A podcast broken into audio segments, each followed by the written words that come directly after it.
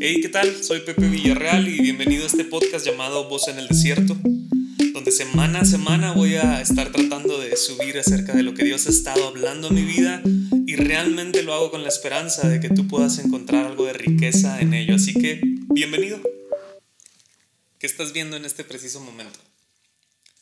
Tal vez estás en tu cuarto, tal vez estás en tu sala, en la cocina. Lo más probable es que estés en tu casa, en el jardín, tal vez vas en el coche, algunos tal vez aún están en el trabajo. Pero ¿qué estás viendo? Seguro alguien está viendo en la misma dirección que tú o lo ha visto antes. Y aunque hayan visto lo mismo, probablemente cada quien tenga algo diferente en lo que puso atención. Y en este episodio quisiera tomar un tiempo para que pudiéramos platicar acerca de la perspectiva que tenemos. Conforme van pasando las cosas y va pasando la vida, cada uno se va enfocando en cosas diferentes. Incluso cuando tú estás viendo una película, dependiendo la personalidad de cada persona, es el tipo de película que nos gusta o con los fragmentos de la película que más nos marcaron, no siempre son iguales con todos y esto es porque nuestra perspectiva, el cómo nosotros juzgamos y vemos las cosas nos marcan con lo que va siendo distinto. Probablemente tú has estado en una iglesia, en un auditorio, en un concierto, y hay cientos o miles de personas viendo una misma dirección, viendo una plataforma, viendo dónde está el predicador, dónde está el grupo, dónde está la obra de teatro, lo que sea. Y aún en eso, puedo asegurarte que no todas las personas están viendo lo mismo. Algunos amigos músicos que tengo, estoy seguro que estarían viendo qué tipo de instrumento están tocando, qué, qué usaron, cuáles son las pantallas que tienen, qué tipo de bocinas y el sonido. Algunos otros pudieran estar viendo el tipo de zapatos, los tenis, la ropa, cómo se visten. Si eres un poquito más como yo, te la pasas viendo las manos y cómo las mueven y te distraen y todo. Y la realidad es que fácilmente podemos darnos cuenta que no todas las personas tenemos la misma perspectiva. Incluso en la vida, en, cuando vemos las cosas que nos pasan en la vida, todos tenemos una perspectiva diferente y eso es porque todas las personas tenemos pasados distintos. Y tratamos o calificamos la vida conforme la vamos viviendo en base a lo que nos ha pasado anteriormente. Por ejemplo, ¿qué pasa cuando tú ves tu país? Yo me encuentro en el hermoso país de México y Quise hacer este ejercicio y preguntarle a varias personas qué es lo que veían cuando veían a México.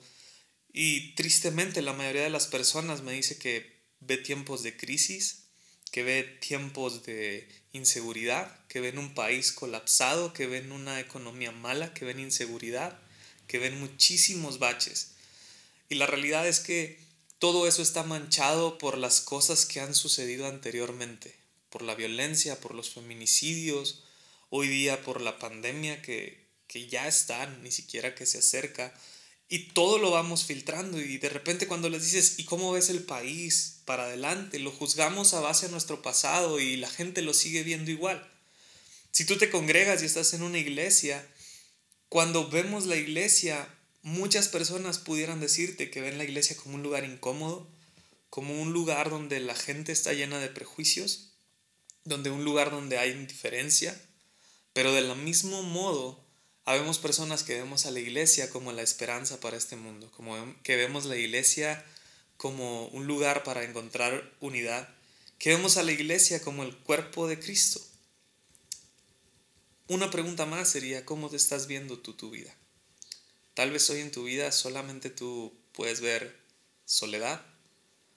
Piensas que estás solo, que a nadie realmente le importa lo que estás pasando, Tal vez ves tu vida y lo único que ves es que necesitas la aprobación de alguien, necesitas que la gente diga que eres bonita, que eres talentoso, que tienes algo especial. Tal vez ves tu vida y ves que la gente solamente te rechaza y tal vez eso te llena de inseguridad y lo que lo genera es que en tu pasado has luchado con este tipo de, de circunstancias. Y hoy quiero tomar este tiempo para que podamos platicar y considerar juntos que lo importante no es lo que tú estás viendo hoy.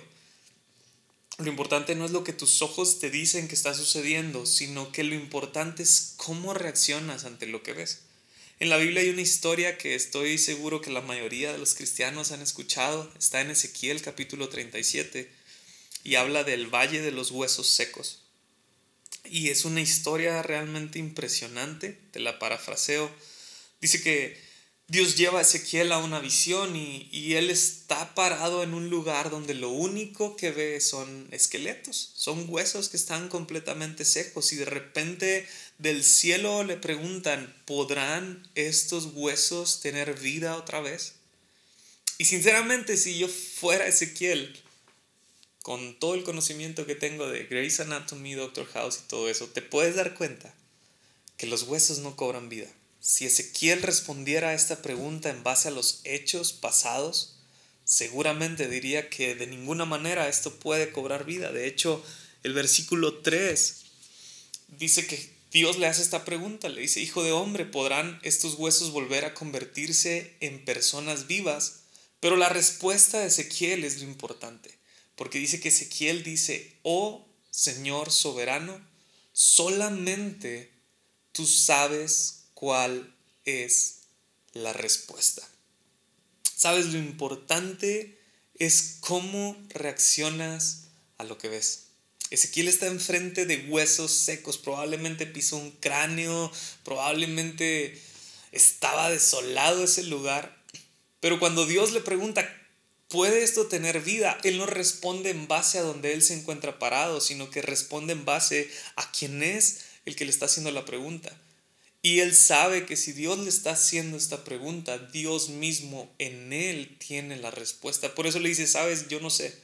Mis ojos tal vez me digan que está muy mal, mis ojos tal vez me digan que esto no tiene remedio, pero solamente tú sabes cuál es el veredicto final, solamente tú sabes cuál es la respuesta. Y por eso quiero animarte a que cambiemos las cosas de verlas, a cambiemos, cambiemos la forma en la que vemos las cosas que si vemos un país destrozado, que si vemos una iglesia herida y lastimada, que si vemos que en nuestra vida nos faltan muchas cosas, no lo veamos en base a lo que nos sucedió o en base a lo que nuestros ojos están viendo, sino que lo veamos en base en quién estamos confiando. Y te darías cuenta que las cosas cambian enormemente, porque la vida cuando decidimos confiar en Dios ya no es una vida donde el, lo que parece que fue un desperdicio es un desperdicio, sino que a veces el sacrificio más grande incluye el regalo más grande y lo puedes encontrar muchísimas veces alrededor de la Biblia. De hecho, aquí mismo Dios les dice que esos huesos representan al pueblo de Israel y dice que Israel se veían a ellos mismos y decían, nos hemos vuelto huesos viejos y secos Hemos perdido la esperanza, nuestra nación está acabada. ¿Puedes sentir eso? Probablemente a donde sea que tú voltees hoy, con quien sea que tú platiques, al menos donde yo estoy, la mayoría de la gente pudiera decir que se siente así, que están en un valle de huesos secos, que se sienten desesperados, que sienten que no hay esperanza más. Pero la realidad es que en Dios siempre hay un propósito a seguir. Incluso en medio de las pandemias, incluso en medio de las crisis, incluso cuando parece que tú eres invisible para todo el mundo, en Dios siempre hay un propósito para seguir. Y el propósito va mucho más allá de lo que muchas veces pensamos. Si escuchaste el podcast anterior, te diste cuenta que esto se llama voz en el desierto, precisamente por eso, porque el propósito es más allá de una voz, sino el propósito es de lo que anuncia esta voz. Y el propósito en medio de una pandemia, el propósito en medio de una crisis, el propósito en medio de una depresión, el propósito en medio de problemas, el propósito en medio de crisis, la realidad es que ni siquiera es nuestra iglesia, el propósito no es mi bienestar, no es que yo me sienta bien, el propósito no es una denominación, el propósito no es, déjame decírtelo así, el propósito casi nunca es lo que nosotros esperamos que sea ese propósito. Si lees Ezequiel con detenimiento, te vas a dar cuenta que muchísimas veces, el libro de Ezequiel repite que Dios dice esto, que sepan que yo soy Jehová. Y hoy quiero que te quedes con esto. Las circunstancias visibles nunca, escúchame bien, nunca tienen la última palabra. Porque a veces Dios usa lo más oscuro para revelar quién es Él. A veces Dios va a utilizar guerras, a veces Dios va a utilizar persecuciones en la iglesia, a veces Dios va a utilizar pandemias, a veces Dios va a utilizar cualquier cosa para que sepas y para que la gente sepa quién es Él.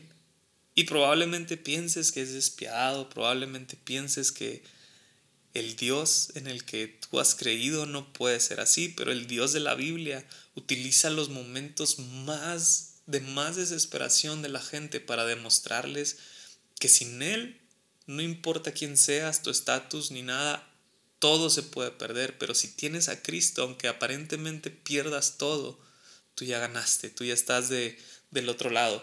Y Dios no deja al pueblo de Israel en la historia de Ezequiel simplemente diciéndoles, van a vivir y, me van a conocer, sino que les da una promesa. Y la promesa es que van a vivir y van a saber que Él habló.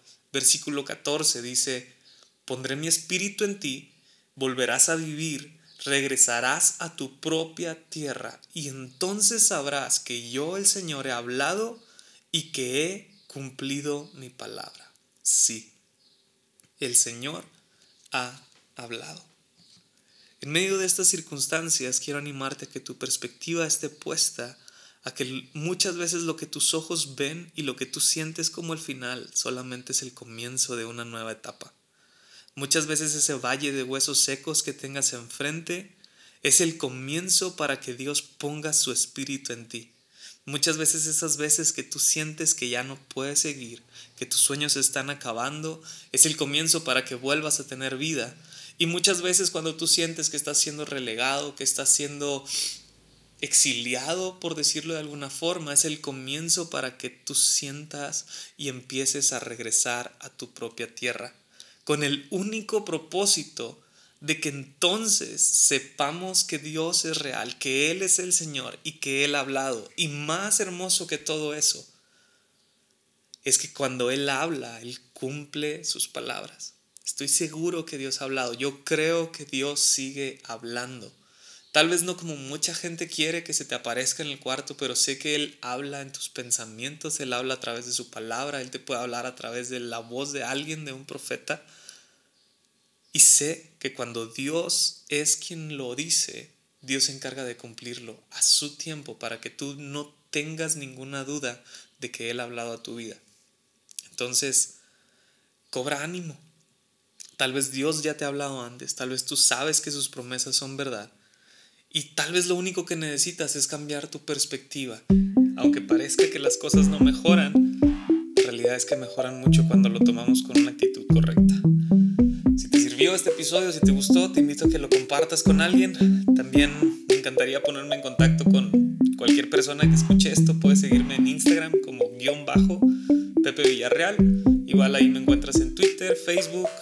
Cualquier cosa puedes escribirme y estar hablando. Vamos a tener tiempo en esta cuarentena, entonces ánimo.